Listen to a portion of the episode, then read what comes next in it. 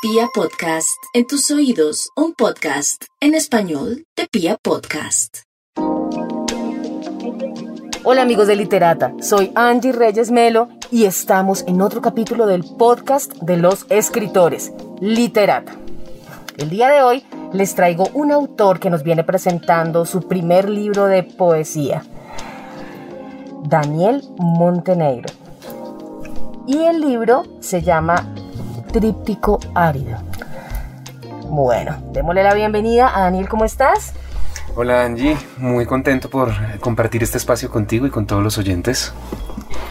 Bueno, Daniel, lo que tenemos que saber, antes que nada, es que Daniel, además de escritor, también es psicólogo. Y eso se entiende a través, pues, de esta obra. Porque estamos hablando aquí de un duelo pero no es cualquier duelo. Es un duelo y se identifican exactamente las etapas. Pero es un duelo literario. Eh, no el duelo entre dos que se están, eh, están en una gesta y están peleando, no, sino es el duelo que uno hace después de una pérdida. Este libro precisamente está compuesto de tres partes. La primera, que es pues la negación, luego hay una especie de rabia y luego viene la aceptación. O bueno, así por lo menos lo entendí yo. ¿Estamos de acuerdo, Daniel? ¿Es así? Este, pues bueno, mira que, que mucho del material que se trató de presentar en el libro parte precisamente de este tema del, duelo y de la pérdida. Eh, yo traté de imaginarme este ejercicio como una pérdida en tres niveles puntuales una pérdida subjetiva, que sería el tercer movimiento, una pérdida en términos sociales, que sería el segundo movimiento, y una pérdida en temas de relaciones amorosas o de pareja, que sería el primer movimiento. Entonces sí está mucho en juego el tema de la pérdida, el tema del abandono, el tema de la melancolía, el tema de la frustración, el tema de la rabia. Eh, puedo identificar lo que tú planteas un poco respecto a esto de las etapas del duelo. Eh, no era mi intención eh, implícitamente colocar este tema de, mi formación profesional, eh, pero bueno, digamos que todo siempre me está llevando nuevamente a esos mismos senderos de, de lo que soy en mis diversidades. Claro, y es que los autores siempre escribimos pues sobre lo que somos y es muy difícil desligarse de la profesión. Pero, sin embargo, independientemente de, que sea psicólogo, un duelo es algo que pasamos todos los seres humanos en algún momento de nuestra vida, ya sea por eh, que se nos muere alguien, ya sea porque alguien nos deja, o ya sea incluso por perder un trabajo. Hay muchos tipos de duelos. Y este libro, lo interesante es que no nos está ayudando a pasar el duelo, en absoluto. O sea, no, no se confundan queridos lectores, no es un libro de autoayuda. Lo que está haciendo es investigando el duelo a través de las emociones que genera y a través de la palabra. Entonces, yo quisiera que nos explicaras más a fondo cómo llegaste a ese trabajo del duelo. ¿Por qué? ¿Por qué el duelo y no otro tema? Bueno, digamos que eh, tratando de rastrear un poco el tema del dolor y el tema de la melancolía, de la angustia, de la desesperación eh, en los diferentes ámbitos de la vida cotidiana, pues yo me fui entrenando a partir de mi experiencia vital durante algunos años. Este libro no es un libro escrito hace un año, sino es escrito hace más o menos unos seis años, cinco años. Eh, y en él, pues básicamente lo que estoy tratando de enfatizar es un poco esa mm, apología un poco a la melancolía y a la tristeza, porque pues nosotros estamos en una sociedad que eh, está constantemente obligándonos a ser felices, estamos constantemente eh, forzándonos a buscar la alegría, la felicidad, el emprendimiento, como que siempre tenemos que tener buena cara, piénsate por ejemplo el tema de las redes sociales, donde efectivamente todos estos temas se exacerban, no puede estar vuelto nada y evidentemente tiene que ponerle la mejor cara, tomarse la mejor selfie y sonreírle pues al público o pues al medio particular. Entonces yo creo que es un poco una resistencia frente a esa dinámica social en la que estamos. Siento que tener la posibilidad de hablar de, del terror, hablar de la angustia, hablar de la desesperación, de la ira, de perder eh, el afecto, de perder la compañía, de, de, perder la identidad, pues ayuda un poco a resolver esta, esta lucha constante que tenemos por dejar de ser tan felices de pronto. Y cuéntame sobre estas tres partes en las que los dividiste, pues los poemas, porque pues sí es evidente que hay como tres corrientes distintas, tres fluidos por donde va el lenguaje, porque no solamente es una cuestión temática, sino también es una cuestión del tratamiento de las palabras y del uso que haces de ellas en cada uno de los tres, eh, de los tres momentos. Eh, bueno, pues este pues tenemos tres nombres de, o tres movimientos dentro del tríptico. Está abandono, tedio y ruido. Eh, el abandono está haciendo énfasis principalmente a el tema de las rupturas amorosas. Eh, específicamente todo este arrebato que uno considera que es prudente en la vida amorosa de alguien y toda esa angustia de perder a ese ser querido, ese ser amado. Eh, en la segunda parte, un poco en tedio, está haciendo una reflexión un poco más urbana, un poco más del contexto de cómo la ciudad le absorbe a uno en diferentes posibilidades y no le deja como producirse o reproducirse en muchas dinámicas sociales.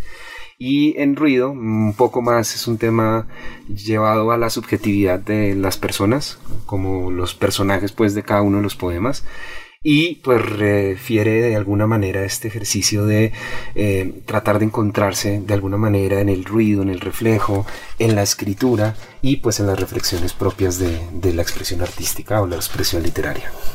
Yo lo que veo en este libro eh, bien interesante es que es un libro honesto en el sentido de que deja de lado eh, el artificio.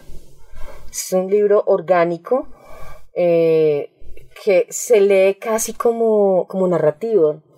Yo creo que, que esa es una de las fortalezas de este libro. ¿Eso lo hiciste a propósito o fue algo que te llegó de manera orgánica?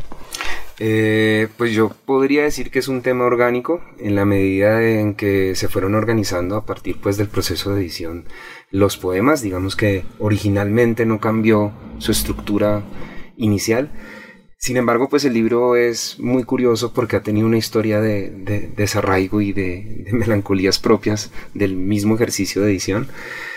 Este, este libro estaba en negociación de alguna manera para ser publicado en Trilce hace unos años, pero pues eh, el editor Guillermo eh, Martínez falleció. Eh, luego pues entró en vilo el tema del libro, luego apostamos nuevamente a buscar cómo editar el libro, llegamos a el exilio y pues ahí tratamos de jugar un poco con la dinámica del libro. Entonces yo siento que pues se nota un poco el tratamiento de edición, se trata también un poco de haber dejado madurar el texto y no lanzarlo con, con esa efervescencia juvenil o adolescente que a veces tenemos en la poesía. Y pues a partir de eso yo creo que pues genera un buen producto o un buen manifiesto o un buen proceso literario en términos poéticos.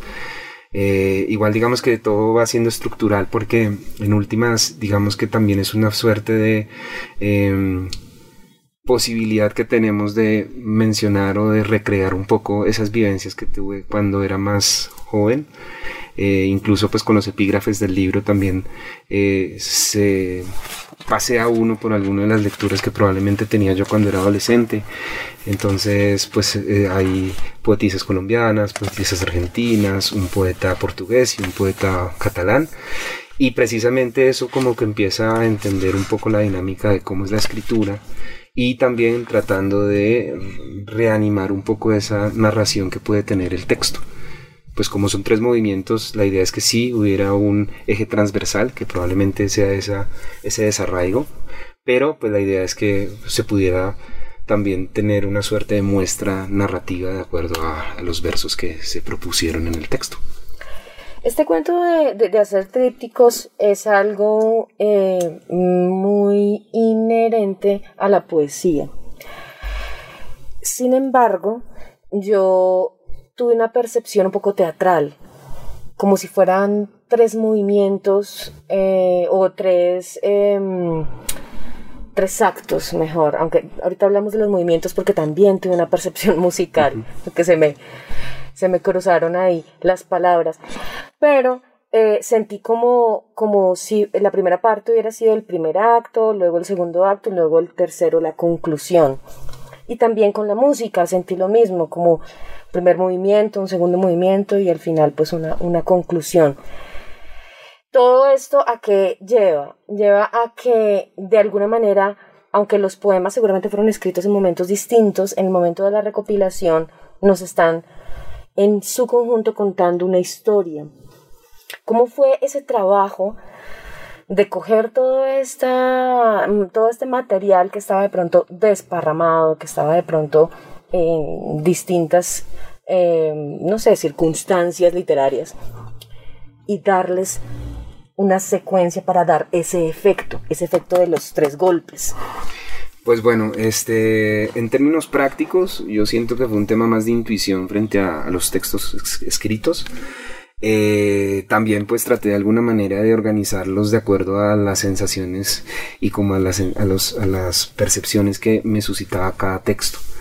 Entonces como que fue organizándose de alguna manera frente a esos procesos y ya teniendo la cantidad de textos en cada uno de los movimientos, pues lo que traté de hacer es equilibrarlo de alguna manera. Digamos que el cuerpo original del documento o, del, libro pues de poesía eh, no es esta cantidad de poemas que aparecen, sino pues había una cantidad considerable de más textos. Pero pues como te decía anteriormente el tema de madurar un poco este ejercicio poético, dejar reposar un poco el, texto, pues ayuda un montón para uno no enamorarse adolescentemente de muchos versos y muchas oportunidades, ¿no? Porque digamos que mi, mi intención es, si bien estoy narrando una etapa de mi vida que probablemente ya pasó, que aún deja el lastre de estar aquí y que nos convoca el día de hoy, por ejemplo, para hablar del libro, sí eh, la idea era tener esa, ese distanciamiento un poco eh, más temporal, por decirlo de alguna manera, si no maduro, por lo menos sí alejado o en una posición un poco más loable al momento de acercarme pues al relato, al relato del poema o al texto específico.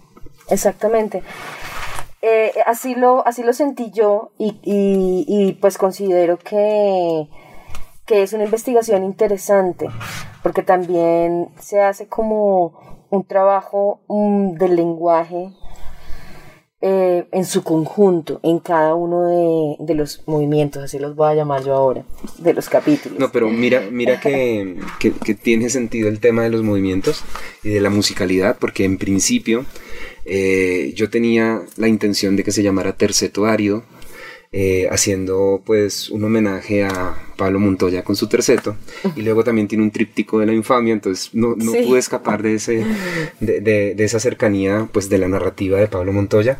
Este pero en una conversación mínima con Santiago Espinosa pues él me recomienda de alguna manera venga eh, píllese esta idea más bien, porque no llamarlo de esta manera, porque pues en terceto, pues él es un gran estudioso del tema de la poesía, pues los tercetos son unas formas también de escribir versos y eso podría dificultar o podría hacerle ruido a la gente que entrara a leer los textos, porque los textos están construidos de diferentes maneras. Exactamente, eh, no son tercetos. Los versos no alcanzan a ser tercetos, incluso son más cercanos al verso libre.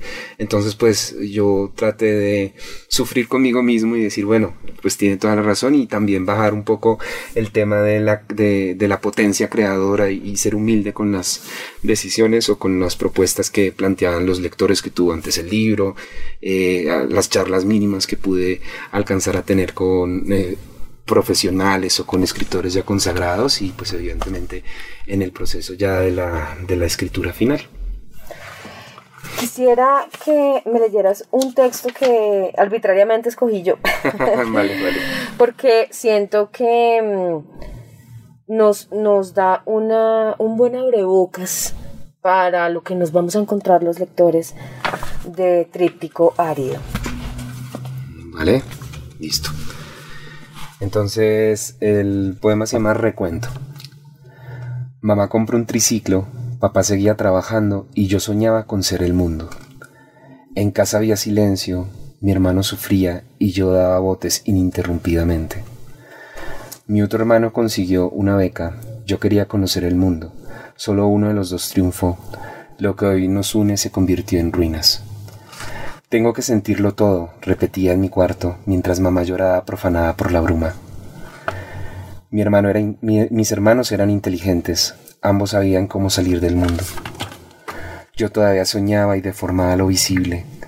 Todos enmudecimos y yo imaginaba que era culpa mía. Mi padre seguía trabajando, parecía un corazón noble, y la nieve buscaba protegerlo. Alguien era el centro, o todos éramos los bordes, y todos sufrimos el mismo día. Fue un encuentro cordial. Mi hermano y yo nos abrazamos y prometimos partir juntos. Mamá cambió de trabajo, mi padre veía la tele y yo soñaba con desaparecer. Lista de cosas que hay que dejar, todo y nada, todo y nada. Cosas que hay que olvidar, la sangre y el pavor de aquella tarde. Todos lloramos ese día y yo creía que podía ser salvado Arrojé los libros al suelo, mi madre dormía, y yo intentaba acoplarme al destierro. Mi otro hermano y yo éramos gigantes, padre y madre se deshacían en silencio, cosas que recibir la ayuda y el ardor, la soledad y el exilio. Mi padre se volvió un destello, mi madre un cristal, yo me tuve a escribir. Muchas gracias. Vale. Cuéntanos, Daniel, ¿cómo hacemos para conseguir este libro? Eh, bueno, por lo pronto eh, se puede conseguir en Bogotá y en Medellín. En Bogotá lo pueden conseguir en Librería Hojas de Parra, en la librería Casa de Letras y en la librería El Matorral. Y en Medellín lo pueden conseguir por lo pronto en eh, Libros Antimateria. Antimateria. Listo. Daniel, danos tus redes sociales para que te sigan, para que te conozcan. Este, bueno, por Facebook me pueden encontrar como Daniel B. Montenegro. Eh, y en Instagram eh, estoy como arroba leedor voluble. Muchas gracias, Daniel. Entonces, queridos amantes de los libros, recuerden que yo soy Angie Reyes Melo y me pueden seguir en Instagram con este mismo nombre, Angie Reyes Melo. Muchas gracias, Daniel por estar aquí con nosotros, por presentarnos este libro tan interesante y por investigar el duelo, que es eh, algo muy humano y sin embargo muy poco tratado eh, de esta manera, con una de una manera sincera y honesta en la literatura. Vale, muchas gracias a ti por la invitación este, a todas las personas que van a oír o están oyendo eh, este podcast. Eh, y bueno, quisiera hacer una cuya muy pequeñita que me parece muy importante y es el tema de lo colectivo, lo comunitario frente a los libros. Digamos que a veces nosotros consideramos que la literatura es un ejercicio netamente solitario y pues descubriendo todo este proceso de la consecución del libro, pues yo me di cuenta que efectivamente hay una red de personas que aún le apoyan, que le comparten, que le discuten lo que narra, lo que, lo que escribe, eh, y pues eso es un, un, tesoro bastante interesante, importante, como para tener en consideración. Oye, sí, eso es muy cierto, eso es muy cierto, de eso, de eso tenemos que hacer un programa aparte y te invitaré. Bueno, Daniel, muchas gracias y nos escuchamos en nuestro siguiente capítulo de Literata, el podcast de los escritores.